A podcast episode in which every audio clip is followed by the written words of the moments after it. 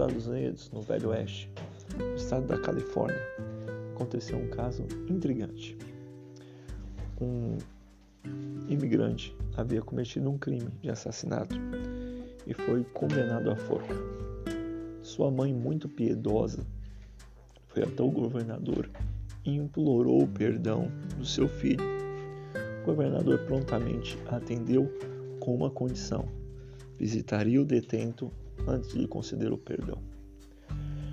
O governador chegou à cadeia, se vestiu de um sacerdote, pegou uma Bíblia, escreveu a carta de perdão, pois dentro da Bíblia visitou o detento. Na primeira conversa, o detento falou assim: Eu vou morrer, eu vou morrer, eu não quero conversa com você.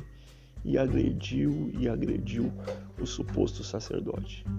Com palavras horríveis e pouca paciência, o governador disfarçado saiu constrangido daquele local. No dia da execução estava toda a cidade reunida.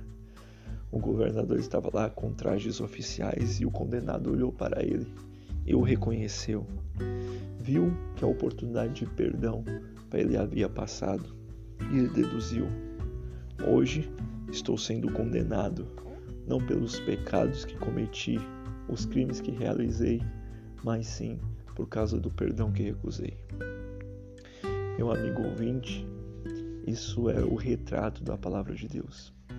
Ninguém nunca será condenado pelos seus pecados, mas sim pelo grande perdão enviado por Deus na pessoa do seu Filho. Aqueles que o recusam, recusam a maior dádiva do Senhor, de alcançar a paz eterna e a comunhão com os céus.